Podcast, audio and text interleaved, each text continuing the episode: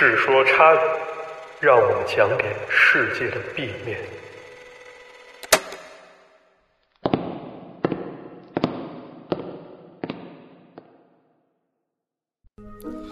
各位观众朋友，大家好啊！欢迎来到我们最新一期的《世说差语》。首先，这期内容开始之前呢，先跟大家交代一件事儿啊。这周三的时候呢，咱们播出了一期有关于韩国 Cult 的一个直播，其实是录过啊，但是在播出的过程中呢，由于出了一些直播事故，大概过了十分钟，这节目被掐了。不过没有关系啊，目前我们这个音频啊，注意是音频，已经上传到网易云音乐以及喜马拉雅这些平台，大家可以去听一听、看一看啊。然后就着上期内容啊，我们发现啊，最近之前大火的这个剧集《王国》又出了第二季，不知道大家有没有看？反正不管有没有看呢，我猜这个丧尸题材嘛，大家肯定都喜欢。因为刺激嘛，是吧？加上这段时间呢，咱们憋家里，总是感觉是不是需要这么一些刺激的东西来看一看啊？我听说这剧可能要拍十季，背后呢肯定是一盘大棋，所以这次呢，我想从这个剧啊，咱做一个延伸。所以这次呢，我又请到了七爷，我俩一拍即合啊，跟大家聊聊这种活死尸的题材。嗨，大家晚上好，我是七爷，咱们又见面了。呃，刚小马跟大家说啊，要聊活死尸。其实呢，纵观影视圈有不少这类题材的优秀作品。呃，那么活死尸呢，总共分两类，一类是丧尸，一类是僵尸，这两个概念是不一样的。先说西方的丧尸，呃，一般都是浑身血肉模糊的那种行尸走肉，像《僵尸世界大战》《釜山行》《惊变二十八天》等等。都很有名，大家看剧，平时打游戏，估计也没少接触。呃，另一种呢是东方的僵尸，那这个感觉就更亲切了。比如大家都熟悉的林正英系列，这里的僵尸是死人尸变所化，啊，多容易感染上尸毒，或者因为照到月光、黑猫经过这种风水学的变异，啊，动作都是一蹦一跳的，穿着清朝的衣服。估计是大家不少人的童年阴影吧，呃，其中呢很多跟东方道家玄学的神秘文化有关系，他们不像丧尸那样无差别的试诞生肉，哎，更智能一点，可以吸人的血或吸阳气。这两种僵尸的渊源，今天都会跟大家讲的明明白白，好吧？对，今天呢，我们就来聊聊这块儿，来做一个丧尸僵尸大百科。同时呢，也可以连带做一个末日生存指南。最后呢，七爷也会从医学的角度给咱们分析一下这个丧尸的可能性啊。所以说，大家一定要听到最后。我们今天聊的这个丧尸病理学呢，七爷的角度啊，特别非常之特别啊。那我们先来借着《王国》里面设定来说一说丧尸吧。咱们现在说的丧尸呢，那肯定觉得都是游戏、电影中才会出现的。但是十多年前呢。互联网就曾经流传过一段，声称是丧尸袭击士兵的真实视频。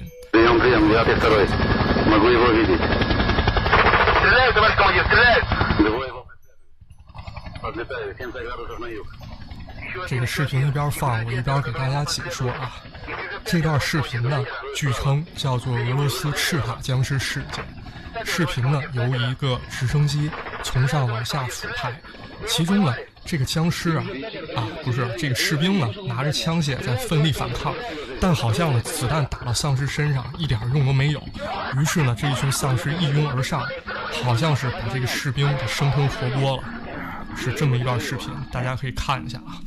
关于这段视频呢，有人说这件事发生在俄罗斯的赤塔市，事后呢，这个由于某种力量介入，赤塔市就被封锁了。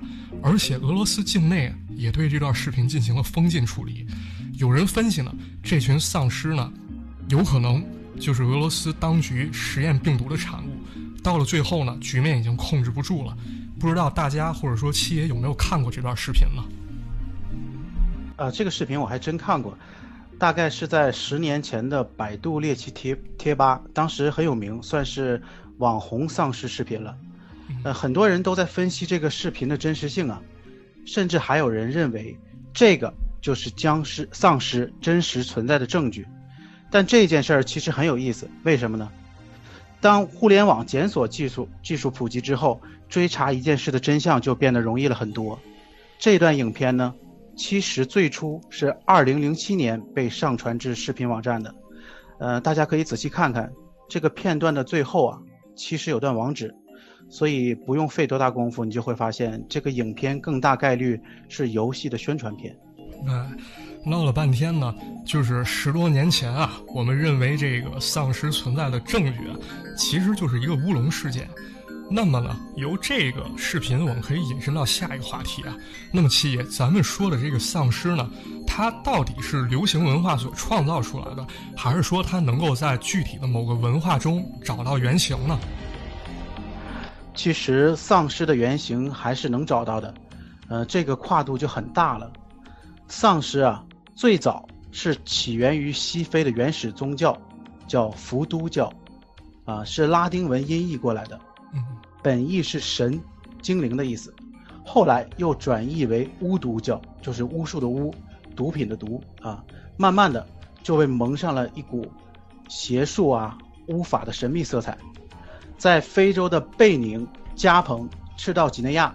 啊，这些国家中，他们普遍信仰一一位名叫利格巴的神，通常在祭祀仪式上以祷告、歌舞、祭酒、咒语这种方式表达对利格巴的崇拜。啊，就是伏都教的一种神。啊，非洲因为贫瘠，引给大家造成了很多误解，同时由于医疗卫生水平比较低，传染疾病的肆虐往往使非洲成为疫情爆发的起源地。其中呢，影响最大的就是1976年在苏丹南部和刚果金发现的埃博拉病毒，啊，就是黄秋生主演的那部恐怖电影。啊，这个片儿我真的是有印象啊。它的别名呢叫伊波拉病毒，是九六年拍的。这个片儿制作的时候呢，黄秋生刚刚凭借《八仙饭店之人肉叉烧包》赢得了金像奖影帝，同时呢，这个时候卢旺达呢他又突然爆发了这个埃博拉病毒。所以借着这两个热点啊，搞出来这部《伊波拉病毒》这么一部电影，所以呢，挺多影评人啊都把这片儿定义为剥削电影啊，纯粹因为是利用病毒这个敏感题材，直接大赚一笔。哎，对，但看完电影啊，你可能就只记得这个埃博拉病毒是传染病，特别凶狠。其实呢，它又叫做病毒性出血热，啊，有点有个夸张的说法是说，人感染之后会七窍流血。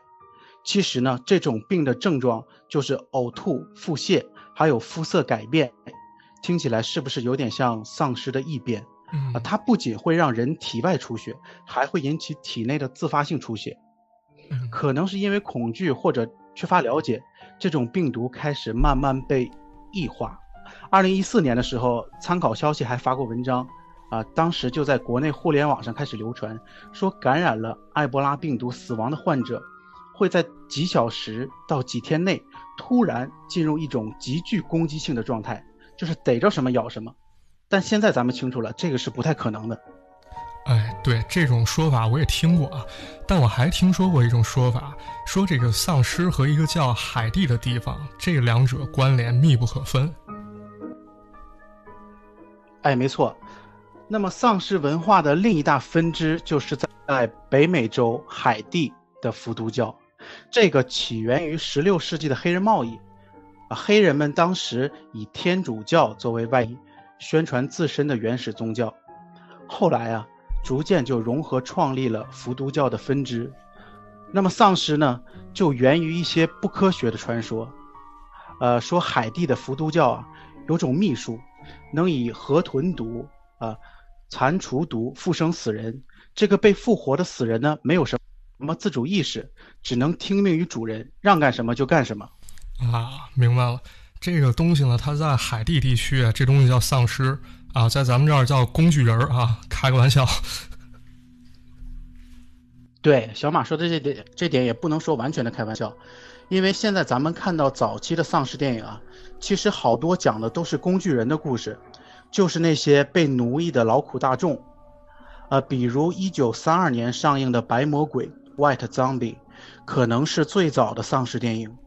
这个故事讲述的就是海地殖民者利用丧尸在糖厂做苦力。他的讽刺之处在于，可怕的并不是丧尸，而是邪恶的殖民统治。啊，是，这把丧尸和工具人玩弄于股掌之间啊！你说这还不恐怖是吧？而且我觉得丧尸啊，它比工具人更惨啊！你说这死了还没安上火，还得一直被操作。呃，对，没错，早期的丧尸电影很多都是跟巫医所奴役的活人丧尸有关，而且多数设定在呃加勒比地区这些北美的地区。同时，伏都教呢，在当时啊，呃，也成了黑奴们团结革命的武器。当时，海地的天主教就对伏都教发起过毁灭性的党同伐异，啊，一些独裁军阀也镇压过他们。到了二十世纪的八十年代，海地伏都教逐渐进入合法化进程。呃，二零零三年的时候，政政府正式颁布法令，承认它的合法地位。我们可以看一下下面这个图，就是海地的神物市集，有点像猎奇博物馆或者是日本的见识物小屋，呃，都是一些畸形的动物干尸啊，呃，巫毒娃娃之类的。啊，这么一看还真挺吓人的啊！这些东西说标本不标本吧，说干尸不干尸，就在这街上这么放着。那这么一看啊，咱们说这些丧尸电影啊。其实还真的是对现实的一种影射，但是七，为什么我觉得咱刚才说的这些工具人型的丧尸，跟咱们现在影视作品中看到的丧尸感觉不太一样了？因为咱们现在说看到丧尸，它都是能吃人，攻击性强，感觉这个东西它还能感染。嗯，这种转变呢，其实是发生在六十年代，呃，在美国，一九六八年。拍摄了一部电影叫《活死人之夜》，这个是一部划时代的作品，因为相当于重新定义了丧尸的形象，比如呃行动迟缓、智力低下，会成群出现并攻击活人，被咬伤的人也会变成丧尸。呃，咱们可以看看，其实这里面的丧尸和我们现在看到的已经很接近了。而且这个电影的故事设定是在美国本土，相当于恐怖就在生活的周围。呃，所以往后呢，丧尸就成了一种流行文化，呃，可能跟这个娱乐呀、商业呀结合到一起去了，这个影响就很广了，几乎成了一种取之不竭的宝藏。你把丧尸放置在不同的场景中，都可能出现不同的故事。呃，在一九八二年，迈克尔·杰克逊的歌曲《Trailer》。这个 MV 中就出现过丧尸舞，啊，中文名字叫《站立》。这这首歌的专辑是目前整个地球上最畅销的专辑，三十多年了，至今还没人能打破记录。丧尸也就是这样逐渐进入了流行文化的视野。哎，咱们这个刚才讲的是关于丧尸的一些故事啊。那么听完七爷讲完了丧尸啊，我想起一个事儿。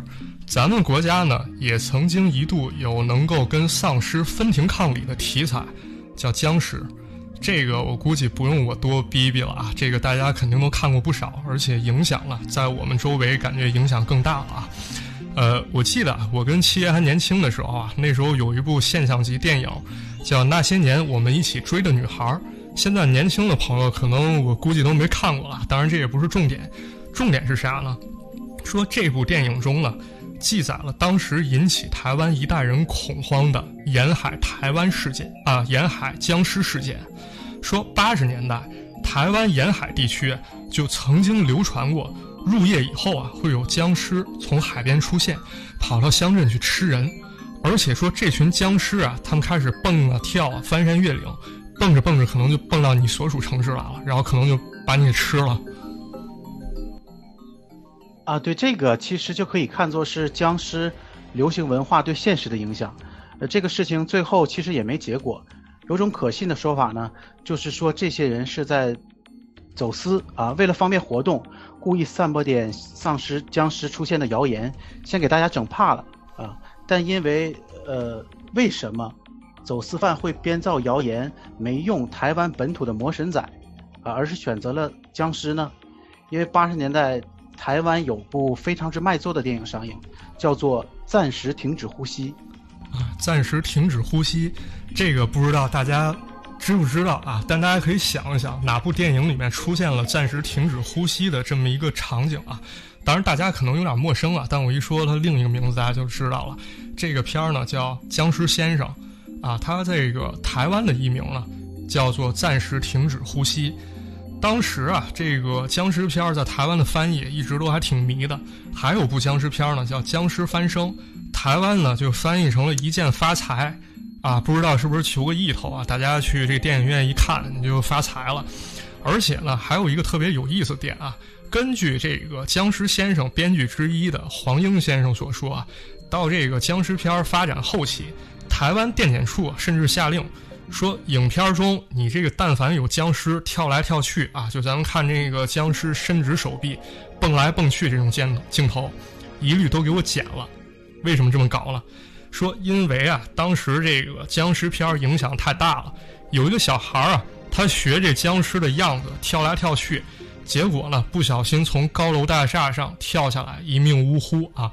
虽然看着有点乌龙，也特别悲惨啊，但还是能够看出这个僵尸题材在当时真的非常之火。对，这个在我们小时候是非常的火，去租碟啊、租录像带都会看到。那这个时候我们就不得不提一位演员，就是林正英啊。林正英本人呢，拍了得有二十多部和僵尸有关的电影，影响力是非常之大。其中涵盖了风水、茅山术、啊符篆封印、恐怖、灵幻、武打、搞笑这些元素，曾经风靡港台大陆，呃，相当于八零后、九零初在录像带啊、VCD 时代的娱乐圣经。大家一边害怕，一边觉得还挺搞笑，有点不敢看，心里还蠢蠢欲动。像后来咱们看这个动画片《七龙珠》里面的饺子。就是受到了林正英僵尸电影的影响，呃，他的僵尸系列片呢还在日本流行过，当时翻译成《灵幻道士》啊。任天堂的红白机还出了同款的游戏。嗯，对，对，哎对，呃，日本当时还出了另一款游戏，就是一九九四年卡普空空公司一款二 D 格斗类游戏，叫做《恶魔战士》。在这款游戏里啊，把吸血鬼。木乃伊，呃，科学怪人、猫女、狼人，各个国家的妖怪都混在一起了，里面就有一个女性的僵尸形象，我们可以看一下图，是一个很可爱的动漫人物，叫泪泪，就是眼泪的泪啊。大家看她头上的封印呢，就是她姐姐玲玲变化成的，为了防止她暴走这个游戏我小的时候在街机厅玩过，对女僵尸的印象很深。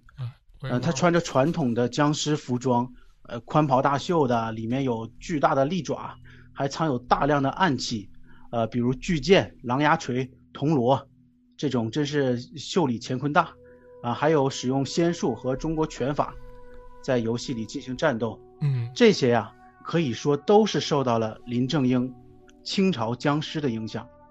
林正英本身呢是武行出身，生性比较古板，啊，还刚烈。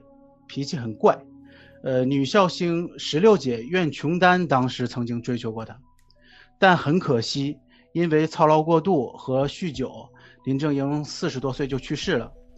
呃，由于他的道人形象太深入人心，所以网上总有人说啊，林正英本身就是茅山道士。啊，这个其实我有研究过，但我觉得这个可能有点难以验证啊，因为咱们说僵尸片影响深远啊，这其实并不是林正英一个人的功劳啊。咱们先看这个僵尸片比较影响深远的这么一部，叫《僵尸先生》，他这个导演啊叫刘关伟，他祖籍是哪儿？是这个广东河源客家。据说呢，他的伯伯啊就是一名南派罗浮山的茅山师傅。那么这个导演刘关伟呢，从小啊可能受到了一些耳濡目染啊，对于茅山术这些东西他还是有一些了解的。那么我们看再看另外一位啊，这个他的编剧编剧之一呢叫做黄英，这位呢是专门写小说的。这个僵尸先生在开拍五年前呢，他已经就构思好两个关于僵尸的剧本了，而且在写这个剧本的时候呢，他已经研究了十多年神神鬼鬼了。绝版书呢也收藏了不少。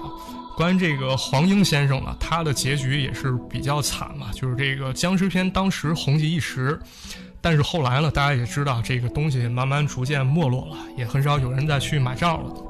但是黄英呢，他不光自己写剧本，他有时候还会投拍啊。最后反正是没有挺过两千年吧，应该就去世了。有一种说法呢，就是说这个黄英他去借钱去拍这个僵尸片，但是因为债台高筑呢，承受不了，自尽了。有人说的是病死了，当然这无从查证了。那么我们现在呢，说回到林正英英叔啊，据说英叔呢，他在表演的时候呢，对这些东西啊。其实是有研究的，比如其中有个镜头啊，大家可能会记得啊，这个呢是在这个《僵尸先生》里，我印象中呢，这时候是许冠英演这角色，他被僵尸咬了，中了尸毒，那么英叔呢帮他治病，让他采糯米的同时呢，就拿着一本书在看，这本书啊其实是可以找到出处的，书名叫做《茅山治邪秘法》，民国二十五年呢曾经出过这个。印刷版，大家现在在网上搜呢，还是可以搜到的。当然了，英叔自己关于说他到底是不是茅山道士啊，这个呢，目前我们还没有看到过他正面回应，说我是不是茅山道士，是或者不是啊。但值得一说的是什么呢？林正英之前呢，他是搞什么呢？他是搞戏曲行业的。对不对？之前呢，大家可能有印象，咱们请嘉宾包子讲剧组禁忌的时候讲过啊。这个剧组里很多的禁忌，其实都是通过这个梨园戏曲传下来的，而且呢，戏曲的传统和规矩非常之多，因此呢，戏曲中所保留的一些传统仪式呢，可能会对林正英有一些借鉴作用。比如呢，有一次采访，这个电影双周刊的记者就问了，说英叔。你对这些东西怎么看呢？林正英确实有说过这么一句话啊，他说：“正常来说，学戏时会习惯的接收这些事，因为戏班都是承袭传统的仪式作风，若不跟从，可能引祸上身啊。”对，这个是英叔的一个说法，但具体英叔是不是茅山道士，这一说暂时是一个不置可否的问题。那么我又想问一下七爷啊，咱们说这个僵尸呢？它最初在古书记载当中是一个什么样子，或者一个什么样的形态呢？呃，这个在历史渊源里面去找啊，就很早了。呃，最初《史记》的《淮南衡山列传》里面就出现过“僵尸”这个词，但当时啊，它就是指僵卧的尸骸啊，和现在咱们说的僵尸就不是一回事儿了。我们现在所说的这种僵尸呢，最早的文字记录。见于明清时代，比如纪晓岚的《阅微草堂笔记》里面，就曾经对僵尸的外貌做出描述。哎，他是怎么说的呢？呃，是白毛遍体，目赤如丹砂，呃，唇齿外露如利刃，血腥灌鼻。哎，这个东西呢，咱们一看啊，是不是感觉跟想象中的僵尸差别还是有一些的？特别是这句“白毛遍体”啊。怎么看怎么像是喜马拉雅雪人啊，或者什么大脚怪这种感觉啊？呃，其实僵尸也是有种类划分的。呃，第一本系统记录了僵尸的书籍就是袁枚的《子不语》，算上《续子不语》，里面跟僵尸有关的故事一共有三十四篇。嗯，呃，真的可以说是僵尸大全了。在书中提到了几种死后未腐的尸体啊，包括紫僵、白僵、绿僵。毛僵、飞僵就是会飞的僵尸啊，还有游尸、浮尸和不化骨啊，这个我有印象。而且呢，其中一些关于僵尸的分类啊，其实是出自《子不语》卷九中的一篇。这篇我看过啊，叫《绝种奇豹》啊，这个整体看下来有种夺宝奇兵的感觉。这故事呢，我现在可以给大家说一说啊。这故事呢是怎么回事？说杭州呢有一个姓朱的，这个姓朱呢是一个盗墓贼。他呢手下有六七个小弟一块盗墓，但是呢，盗墓这行也不是说人人都能干的，是吧？你这挖点东西出来，你不定挖着什么呢？这个姓朱的呢，他们这个团伙呢，就不是特别会偷，每天晚上拎着锄头刨一晚上，结果最后呢，他就挖出点枯骨来。你说这枯骨他也卖不了啥钱，对吧？这怎么办呢？然后这姓朱就想了，哎。咱们不知道哪儿有有钱人埋着是吧？那咱搞个伏击得了，伏击就是类似笔仙这种，咱请个神过来，让那神给咱指点一下吧，就跟玩笔仙似的。结果呢，招来没招来这个所谓的神啊，结果把这个岳武穆岳王爷给招来了。这个岳王爷就说：“你们这帮人，你们这盗墓罪孽深重，你再敢接着干，我把你砍了，你信不信？是吧？脑袋就给你拧下来。”这姓朱一听啊，怕了，收手不干了。但是呢，咱们都说经常说一句话啊，就说这个江山易改，本性难移。这么一吓唬啊，这姓朱的，他们这团伙消停了，消停大概有一年。但是姓朱的这小弟不干了，就开始呢，几个人煽风点火，说咱这个上回请着岳武穆是吧？咱这回再请请神，给咱指条明路吧。那这个朱某呢，他就信了。结果呢，真请来一个神，这个神自称西湖水仙，告诉这帮盗墓贼，说呢。有一个地方叫宝焦塔，这下面有口石井，井的西边就有一个富人坟，你给他挖出来，挖能挖到千金。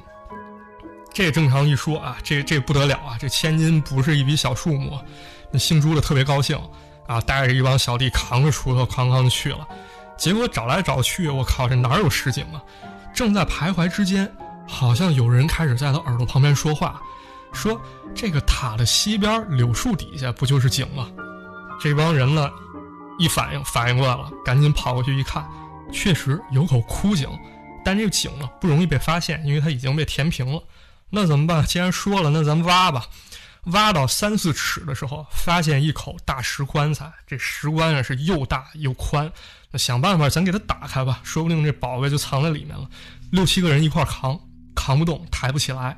那没办法，只能想办法另请高明，咱这摇人吧，是吧？于是呢，这帮人就打人，对，摇人吧。说上哪摇人呢？说这有个寺庙啊，这寺庙叫净寺，这里面的僧人啊都不简单，他们呢能持一种叫飞杵咒的这种咒法，说诵咒一百声呢，这棺材自动就能给打开啊。他们懂这么种秘法。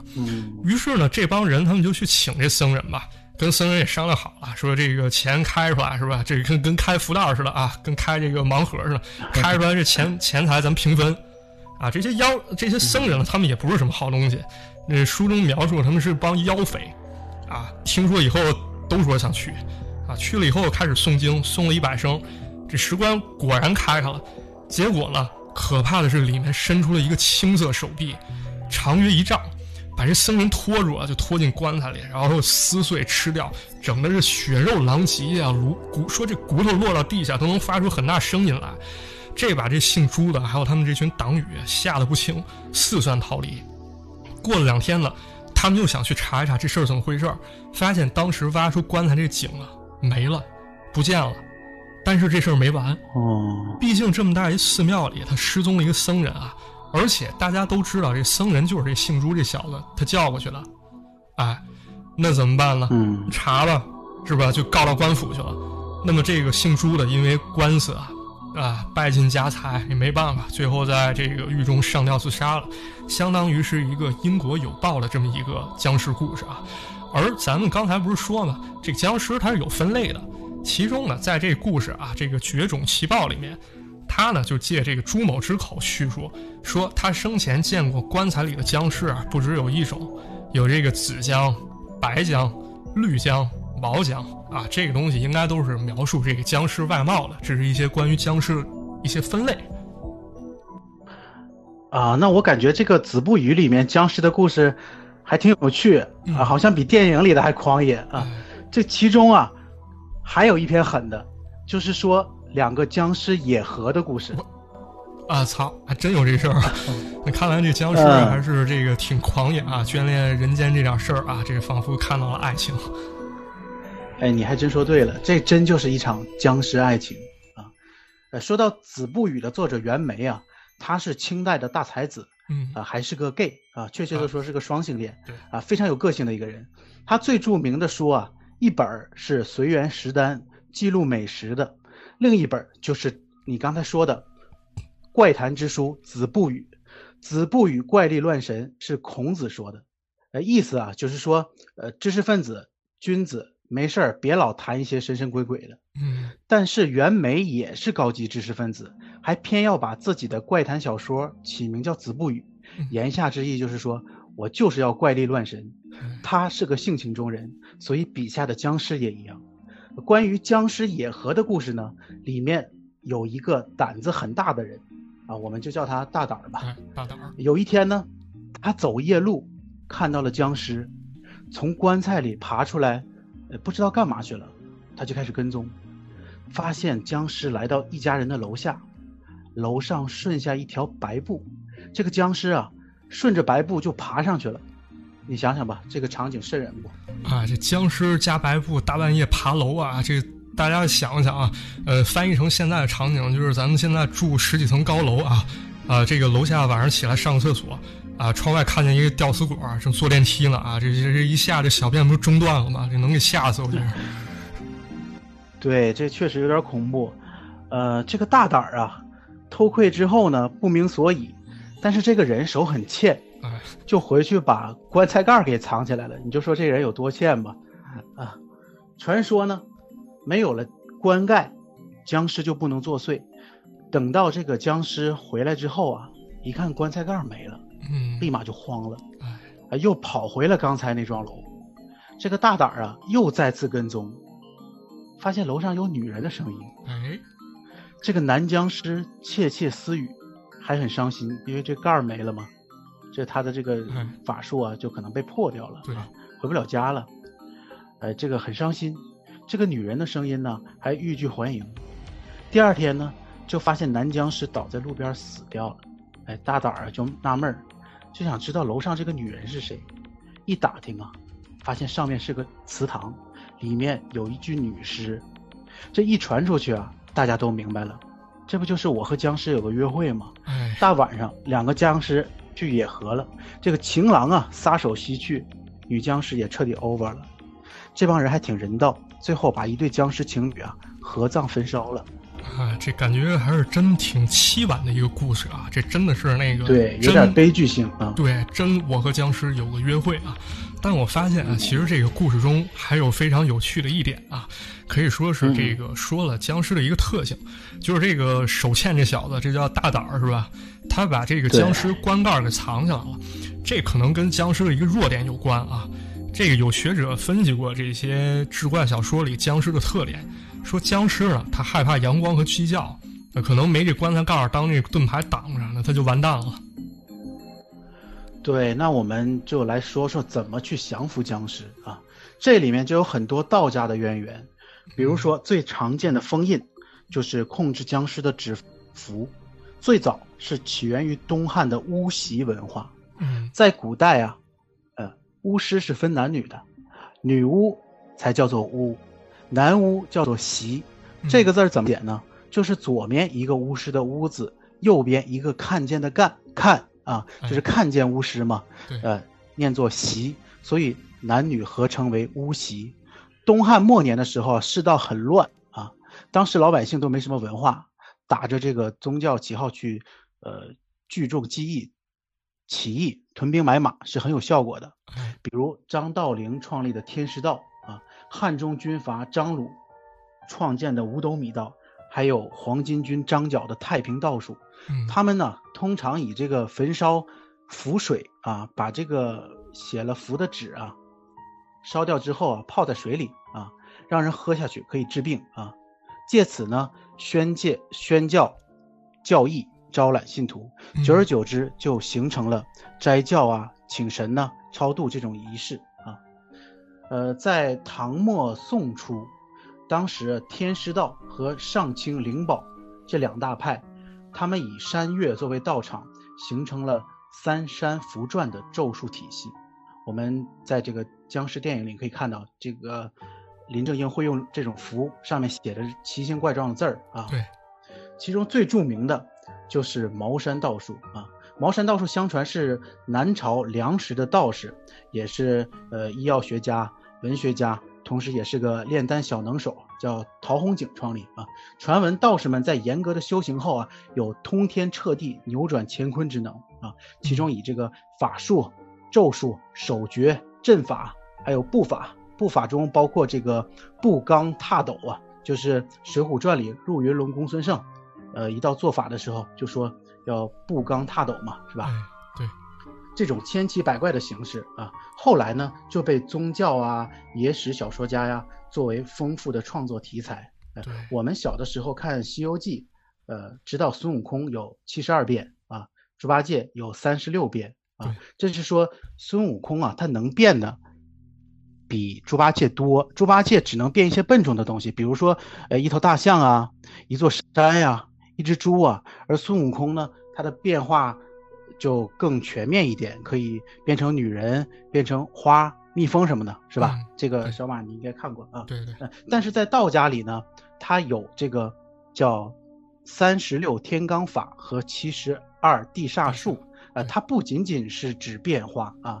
三十六天罡法就是指一一些比较难度高的大型的法术，就比如说什么移形换斗啦、排山倒海啦、啊奇门遁甲、五行大遁呐这种大型的法术啊，像。七十二地煞术啊，就是一些小型的法术，比如说吐火啊，啊或者是力气变得很大，大力啊这种，或者是寻医问药啊、占卜啊，这些属于小型法术。前面说到了，呃，林正英啊，呃，在电影里面是用这个桃木剑降服僵尸。对，为什么僵尸怕桃木呢？这个里面有很多说道啊，在《淮南子》里面，呃，说后羿就是死于桃木杖啊。他的徒弟冯蒙用桃木做的棍子击杀了后羿啊！桃木连后羿都能杀，那制服百鬼也是不在话下了啊！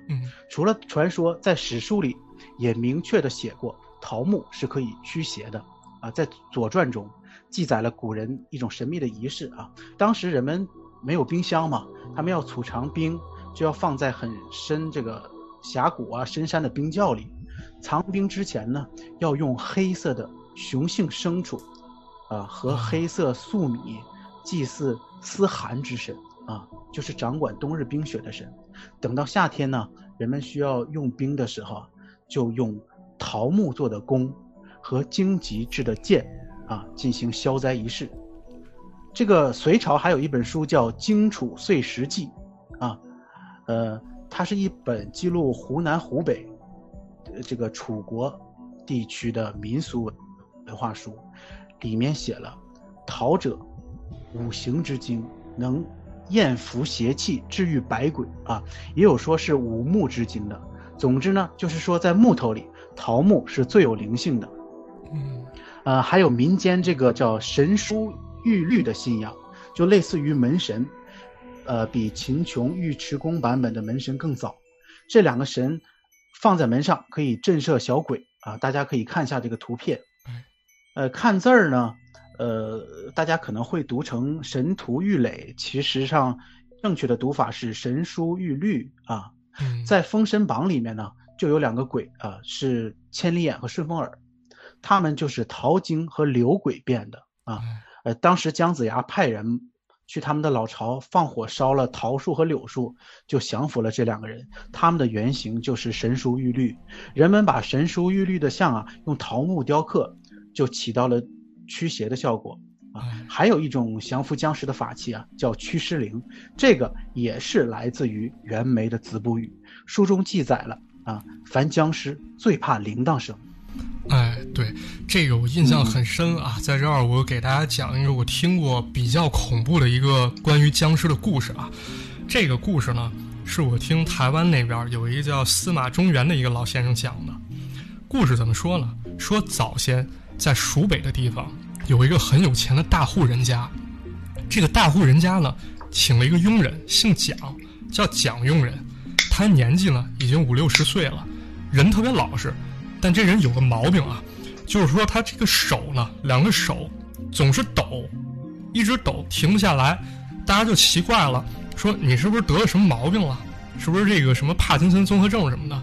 这佣人一开始不说啊，啥也不说。但大家一再追问之下，这个蒋庸人啊叹了一口气，说：“这说来话长了。早年间呢，原来是这样。蒋庸人呢，他住在安徽，他们那个村子，有一天山后出现了一个僵尸。这个僵尸呢，说是叫飞天僵尸，能飞在天上。晚上呢，他就出来吃小孩儿，大家都怕的要死啊。每天日不落的时候，就赶紧把门窗户都关上。”把小孩都藏起来，不让孩子哭。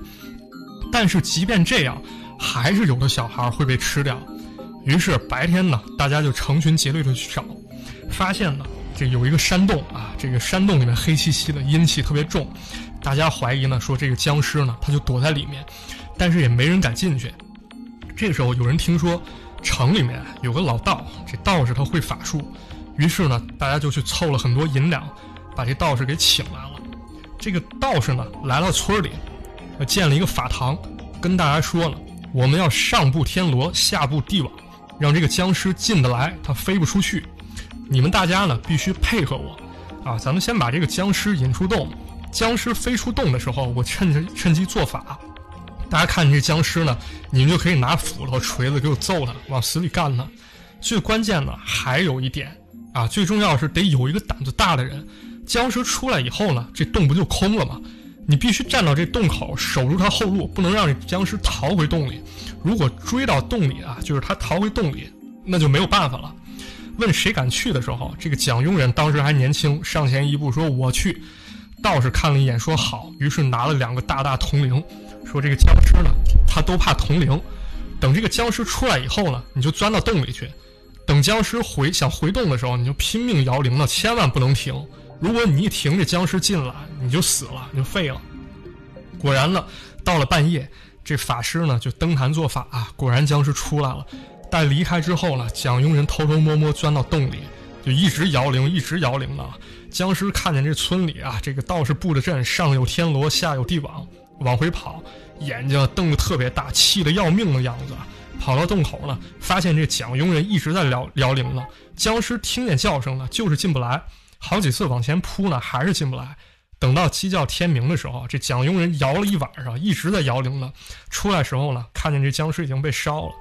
可是呢，这个蒋庸人因为紧张过度啊，两只手就一直摆，一直摆，从此医生也医不好他这病，多年来还是落下了这个手跟拿着铃铛一样摇摆的这么一个毛病啊。从这么一种怪病引入到一个僵尸的故事，感觉这个还真的蛮精彩的啊。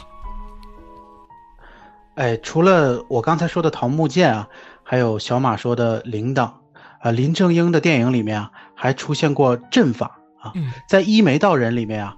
出现了一个女鬼啊，芭蕉精，啊，甚至还有西方的吸血鬼元素。林正英就是用东方的咒术、阵法啊，展开了东西的神魔斗法。片中呢，林正英以密炼柳灵童克制吸血鬼。这个柳灵童啊，又叫柳灵郎，是一个小孩儿，是道教流传的一种秘传法术。相传呢，是吕祖的书童被柳树妖迷惑啊，后来被吕祖度化成护法的仙童。嗯，在电影里面呢，林正英还收服过儿童僵尸啊，这个又和东南亚的养小鬼、养古曼童的风俗很像。古曼童呢，又叫做金童子、佛童子，啊，运财童子。养古曼是泰国啊、印尼啊、马来、缅甸、新加坡这些地方的民族信仰。通过供养童子，可以达到消灾护身，啊，招财，呃，增长人缘、异性缘的效果。啊，对，呃，在我印象中啊，刚才这个咱们不是说到这个林正英收服儿童僵尸吗？在传闻当中啊，不仅有林正英是茅山弟子的传闻，还有人观察说，这个僵尸片当中啊，有个演小僵尸的演员，这演员叫何建威。啊，大家如果看过这个《僵尸家族》，可能会发现啊，很可爱的一个小朋友。他呢，外界当时对他特别看好，觉得这个小演员将来肯定会有发展。但演了几部僵尸片以后呢，突然消失了。有传闻说了，说这个有好事者啊，专门跑到电影公司求证，但是工作人员闭口不谈。啊，有一种说法就流出了，说这个演小僵尸这演员啊，年幼的时候总演僵尸，结果中邪了。当然，这个话啊，大家一听就行了。为什么呢？因为这个小僵尸呢，后来又接受采访了，人家说了，这个不演电影啊，原因很简单，就是因为我长大了嘛，我觉得影视圈也不太好搞啊，我也没法演小僵尸了，那就 OK，对吧？不过呢，这个传闻虽然证实是假的，但我印象当中呢，咱们这个著名的 CCTV 十走进科学栏目。就报道过一次小孩变僵尸的事件，这当时我看完全程啊，给我吓得不轻。不知道咱们有没有朋友看过这个事儿啊？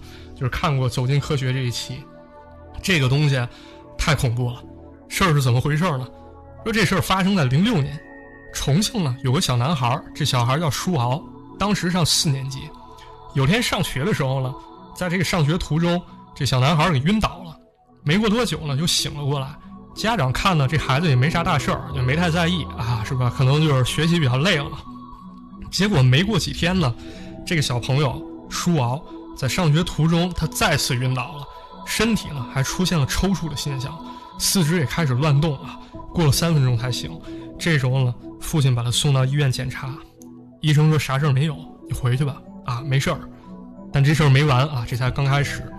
这个舒敖呢，平时跟他奶奶住，有一回呢，他在学校晕倒了，到了半夜就不正常了，跟这僵尸一样，手脚僵硬，龇牙咧嘴的，手往前伸，嘴里呢还念念有词，说自己是左宗棠，说他们家先人呢把这个左宗棠给害死了，现在附在孩子身上来寻仇来了。就此之后呢，这个小孩舒敖隔三差五他就会变一回僵尸。一般呢，他会先晕倒，醒来之后呢，手突然伸直了，五指并拢，伸出手掌往前伸。有时候呢，还会伸出两根手指头在那比划来比划去，跟画符差不多。这脸的表情啊，变得异常的愤怒，异常的狰狞，牙呢就用力的呲开，发出低沉的吼叫啊。昏迷时间没有规律啊，最长达到四个小时，最短几分钟。于是家人猜测，这孩子搞不好是不是中邪了？于是呢，就把这狗血或者动物的血涂在孩子额头上，说这样能辟邪。但是呢，这孩子更怪了，闻到自己头上有血味儿，拿手把这额头上血抹下来，拿着舌头开始舔，开始吸。此后呢，每次变僵尸都嚷嚷着啊，我要喝血。大家这段视频可以找来看看啊，这小孩就是。表现非常反常，非常之恐怖啊！不知道这个七爷有没有看过？嗯，这个可以说就是走进科学制造的童年阴影了。呃，最后的解释是说呢，这个舒敖啊是个留守儿童啊，他爸妈呢在深圳打工，一年就只能回来一次，而且他爸对他也不太好，总揍他啊。呃，舒敖平时是跟奶奶住，当地的习俗是说呢，老人岁数大了。就得往家里啊准备一口棺材。嗯，呃，这个舒敖家呀就停着一口。先前呢是他外公去世啊，就比较担心自己的奶奶也走了啊。而且平时呢他可能也看过僵尸电影啊，每次这么发病呢，他爸就会对他好一点儿，所以就经常的变僵尸。归根结底呢，还是一个留守儿童的心理问题。哎，对，医生的解释呢是说这个舒敖啊他得了癔症。啊，这么一种情况。不过确实啊，看这个小朋友他家里啊，确实挺恐慌的啊。就是说，这个有当地有习俗嘛，说老人大了得往家里放一口棺材。这种习俗吧，有类似的。香港五十年代其实还保留一种习俗，就是那个老人过身以后，他得在家停尸。所以呢，当地就是非常害怕，就是说有诈尸这种说法。就是说有黑猫从那个老人身下经过呀，或者说打雷，这人诈尸。当然也有学者分析啊，说可能是这种习俗流变呢，是因为说这个防止猫啊狗啊把尸体啃了，所以让这个年轻人啊后生仔啊子子孙孙好好守灵。不过感觉还是真的很恐怖的。印象中啊，这个老夫子其中就有一个长篇作品，就讲了诈尸这么一回事儿。嗯，感兴趣可以去看一看啊。那么说完了这个小孩变僵尸这事儿啊。那咱们也干脆来分析一下丧尸啊。咱说回到西方的丧尸，我一直有点疑问啊，就是说，假如这个丧尸它真实存在，那么它整个身体有没有科学能够解释的一面呢？比如说，它为什么怕光啊？为什么这个四肢抽搐，跟这抽了羊癫疯似的？为什么食欲都那么变态呢？所以这期我还是想跟七爷来聊聊，看看能不能找到一些和医学类似的地方。呃，说到丧尸的医学可能性。这个就有点一本正经说八卦的感觉啊，就是假定这事儿是真的基础上，去找科学解释原逻辑，啊，挺有意思的。我们先来归纳一下丧尸的特性啊，呃，以《王国》里面的举例，它基本上和西方丧尸的设定差不多。第一是丧尸被咬之后才变异，说明它有传染性。大多数呢是生化病毒，还有细菌。辐射变异而成的，呃，生化危机里面呢，就包括寄生虫感染，甚至能进化成不同种类的怪兽。嗯，呃，关于寄生虫感染，我推荐大大家去看一本小说，叫天使的呢喃啊，这个呢就是口字旁的这个呢啊，口字旁加一个喃，是桂志佑介写的啊。呃，他讲的就是说，一群日本人到了亚马逊丛林，然后回来之后就疯掉了，总是出现幻觉啊，呃，耳朵里会有这种天使说话的声音。所以小说的名字叫《天使的呢喃》啊，这是什么什么原因？怎么回事呢？就是说感染了当地一种寄生虫，叫巴西脑线虫，会影响人体的感官啊。这本书推荐大家去看一下啊。呃，还有电影里面，呃，僵尸肖恩啊，肖恩的妈妈被咬之后一天才变异啊。这里考虑丧尸病毒的传染性是强弱有差别的。像王国里面的丧尸啊，被咬之后就十几秒就变异了啊，看起来啊是属于血型传播，但近距离接触是没事的，说明病毒不是靠空气飞沫传播的。嗯，第二呢，从丧尸的行为学上看，呃，有这么几大点啊，第一点是特别容易饥饿，说明他们的新陈代谢很快啊。第二是特别的暴躁，说明病毒会对人的大脑产生影响。嗯，第三呢，呃，他们的运动很不协调啊，走起路来就抽筋拔骨的，但移动的速度没受影响，狂奔五千米都不带喘气儿的。前面说了，早期的丧尸移动很慢，但王国里面的丧尸有点像进击巨人里面的骑行种，跑得飞快啊。第四点，王国里的僵尸啊还不善于攀爬啊，只要在城墙里面就可以把他们挡住。呃，没有正常智能人类抓握器械呀、使用工具的能力，说明运动系统受到了损伤。嗯，这个可能和神经损害有关啊。哎，第三大点啊，呃，大多数丧尸啊都怕阳光，在王国里面还恐水啊。不过在第一季结尾的时候啊，呃，解释了他们并不是真的怕光，而是受温度影响。只要温度一低下来，白天也能跑出来吃人类套餐了。啊，第四大点。杀死丧尸的方法只能是直接爆头或者焚烧，其他都不行啊！这里面我就发现很多因素都能和疾病靠上，比如说狂躁、恐光、恐水，这个不就是狂犬病的表现吗？啊，再比如面部痴呆、手足麻痹啊，感觉障碍、五五感变异、极度的亢奋，这个又有点像当年日本的水俣病啊，是汞中毒造成的。啊，还有丧尸的极端暴力嗜血，可能和大脑的功能有很多联系。哎，我听过一种说法啊，说这个狂犬病啊，这个跟丧尸感觉还真的很像啊。之前网上它就有传那种被这个狂犬咬过之后的那种视频，这人啊不光这个行为表现啊，是跟学狗叫似的啊，但后来证实这是假的。但是据我所知啊。这个狂犬病它也会出现肌肉痉挛啊，身体扭曲，还有高度恐惧那种那种面部表情啊。不仅怕光怕水，而且被这个风啊一丝风吹到都怕啊。这个走路的动静可能都会吓到狂犬病患者。哎，是的，呃，狂犬病之所以恐怖，是因为它的致死率是百分之百的，只要得上了就必死啊。呃，这个狼、狐狸、蝙蝠。都携带狂犬病毒啊，是疯狗先得病，然后再咬人。但是呢，即使现现在我们被家犬咬伤、挠伤，人们也会去打疫苗，因为没人敢拿这种必死的疾病开玩笑。狂犬病毒比较特殊，因为它在血里是检测不到的啊，直接进入神经，在脊髓、大脑、脑干疯狂的繁殖堆积。所以说呢，如果僵尸有病理学，它这个流行病学原因可能。包括血液传播，也包括这种直接摧毁神经系统的病毒，叫做视神经病毒。啊，那假使丧尸感染是因为这种视神经病毒造成的，为什么会出现类似狂犬病的怕光还有怕水呢？呃，其实这个就是因为病毒影响了神经元引起的感觉失常，甚至幻觉的发生。神经元呢，是神经最基本的单位。它就是一个神经细胞加一些突起，像树枝一样四散分叉，传导电冲动。呃，大脑啊分白质和灰质，啊灰质呢包括大部分大脑神经元的细胞，掌控了比如肌肉控制啊，呃视听感官呀、知觉呀、控制力这些功能。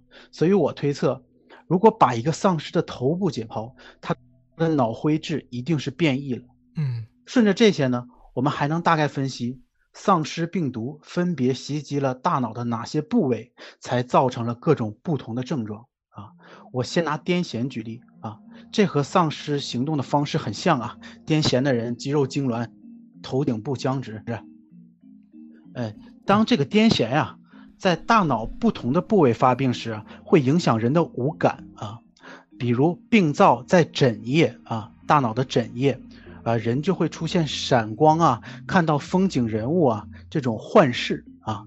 如果病灶在颞叶外侧或者是导回啊，就会有噪音啊、复杂音响这种幻听啊。如果病灶在沟回和杏仁核，人就会闻到焦臭味儿啊，出现幻嗅啊。味觉上呢，也会出现这种酸甜苦辣咸呀，或者是金属味儿啊。如果病在顶叶，就会有漂浮感啊、悬浮感。这个听起来是不是很神奇啊？啊，是。嗯，呃，其中呢，大脑有一个部位叫做杏仁核，呃，这个地方出现问题啊，会影响人的情绪。丧尸的狂暴嗜血也应该是杏仁核被感染了。呃，之前有一些病人因为情绪异常暴躁啊，就接受了杏仁核的手术，把它毁掉，呃，然后人呢就会变得温和。嗯，还有我们大家都知道，大脑里面的海马体啊是储存记忆的，丧尸的海马体肯定是受到影响了，所以连亲人都会有。有一个 B 级丧尸搞笑片啊，叫《活埋前女友》啊，就是讲前任死而复生，从土里又爬出来了，去找她的前男友了啊。这里面呢，丧尸的海马体就应该保留了部分的记忆储存功能啊。还有这个丧尸是面无表情的。这个呢，和大脑里有一个叫扣带回的部分有关，没有了它，人的恐惧就会消失啊。同时呢，感情上也会很淡漠。丧尸的扣带回呢，应该是没作用了，所以也就无所畏惧啊。扣带回和颞叶、枕叶形成一个神经的奖赏回路啊，也叫巧克力区域。刚才说的癫痫。我们提到这个颞叶、枕叶和人的听觉、视觉有关。有人做过实验，呃，在情侣亲热或者看色情片的时候啊，这俩区域啊就会被激活啊。丧失的听觉、视觉都不是特别的灵敏，尤其是视觉，这个眼珠子都是白色的啊，害怕光。相比于人类啊，丧失整个大脑这个奖赏回路肯定是弱化了。也就是说，颞叶和枕叶都受损了，掌管性欲的巧克力区域、前额叶这些地方都被削弱了，所以我们光看到丧尸爱吃，没有看到丧尸好色的啊。所以看来，对，呃，所以看来，丧尸掌控病毒，丧尸的病毒掌控大脑是至关重重要的，把大脑变成了唯一的生命器官，所以大量失血也没关系啊。如果人正常人他失血了啊。或者他的呼吸功能破坏了，肺子被打穿了，他呼吸循环就停止了啊，没有血就没有氧气交换啊，也不能把蛋白质之类的东西转化成糖分，没有糖分人就没有能量，也不能跑啊。线粒体里面的这个呃肌肉里面线粒体啊也没有能量啊，这个肌肉没有不带电，不能充电呢就不能收缩啊，这些功能都没有了，但没有关系，只要僵尸有大脑，他就无敌了。啊，说完丧尸病理学的大脑改变，我们再来谈谈它的新陈代谢啊。都知道僵尸一旦变异啊，这个食欲就会无止境的增加啊，永远都是呃饥饿的渴求血肉啊。这点证实了丧尸的新陈代谢非常快，所以呢，我考虑他们的消化功能比人类要强大很多。但是有没有人想过，呃，它的胃肠功能强了，吃的多了？那肯定排泄也亢进呢，所以我觉得真正的丧尸应该是一边吃一边跑一边拉，啊，这块掐了别播，别让这个王国的编剧听去了，不不然以后拍第三句，把这个丧尸设定成一边吃人一边拉翔，这个画面就更不敢看了。啊，好，开个玩笑啊，不要当真啊。所以我们现在避免被王国剧组追杀啊，我们现在强制进行互动环节啊。